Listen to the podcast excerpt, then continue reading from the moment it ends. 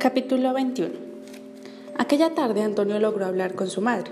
Fueron apenas cinco minutos de videoconferencia desde un café net que descubrió cerca de la parada del autobús.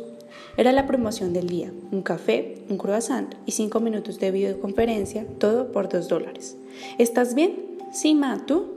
Bien, sí, trabajando mucho. ¿Cómo van el colegio y las cosas en casa de tu tía? Todo bajo control, no te preocupes. La natación, ahí sigo. Te veo guapo. Ya eres mi mamá. Si me dijeras lo contrario tendrías que pagarme una terapia psicológica. Lo digo en serio. Mamá, ¿cuándo vas a volver? ¿Tienes algo en mente? Es lo único que tengo en mente, Antonio. He pensado que quizás en el verano. Aquí las cosas no van bien, el país no va bien, la crisis, la gente lo está pasando muy mal, ya sabes. Y yo necesito dinero para poder regresar. De lo contrario, esto no habrá valido la pena. Ven, ma, no importa si vienes con dinero o sin, sin él, pero ven ya.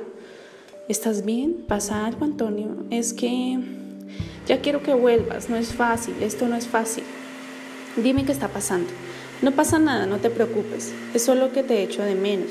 Son cuatro años viéndote en una pantalla. El tiempo se está terminando. Esto se va a cerrar más. Alba abrió sus grandes ojos, pegó la palma de su mano a la cámara y dijo, acerca tu mano a la mía. Antonio lo hizo y antes de que Alba pudiera decir algo, el sistema desconectó la llamada. Ya en casa, Antonio subió a su habitación intentando no hacer ruido.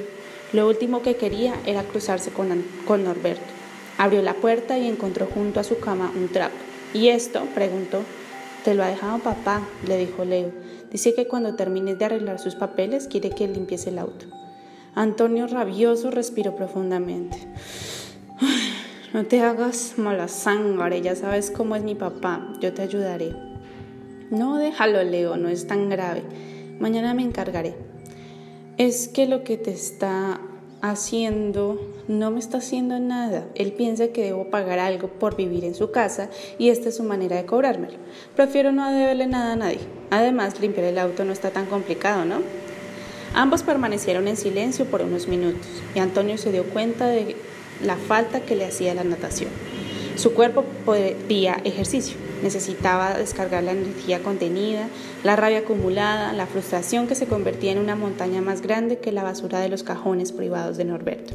Por su culpa había dejado de nadar. Sus tentáculos perversos no solo le habían arrebatado la paz, sino que también le habían robado su tiempo en el agua. Tiempo de placer, tiempo para llorar sin ser juzgado, para llevar su energía al límite, tiempo para desahogar tantas cosas que no comprendía, para reconciliarse y recolocar todo en su sitio.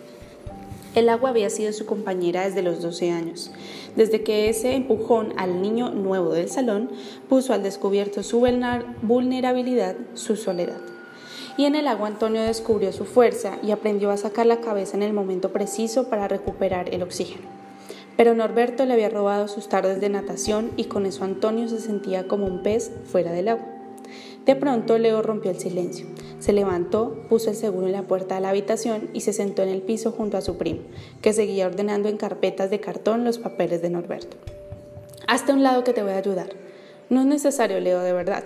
Mira, cacatúa, te voy a decir una cosa que he aprendido en mis casi 14 años de existencia y que forma parte de mi propia filosofía de vida.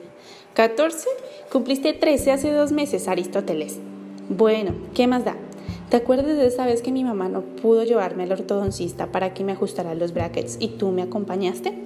Claro que me acuerdo. En todo el camino de regreso fuiste maldiciendo al ortodoncista, a su enfermera y a todas las clínicas dentales del planeta.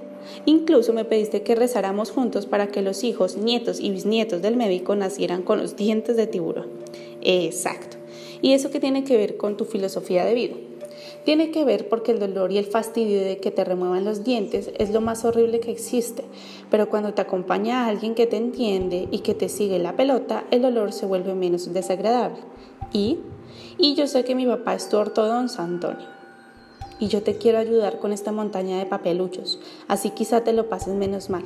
Antonio sonrió y dijo, gracias, Renacuajo. El miércoles por la mañana Lucía y Herrero se encontraron en el colegio.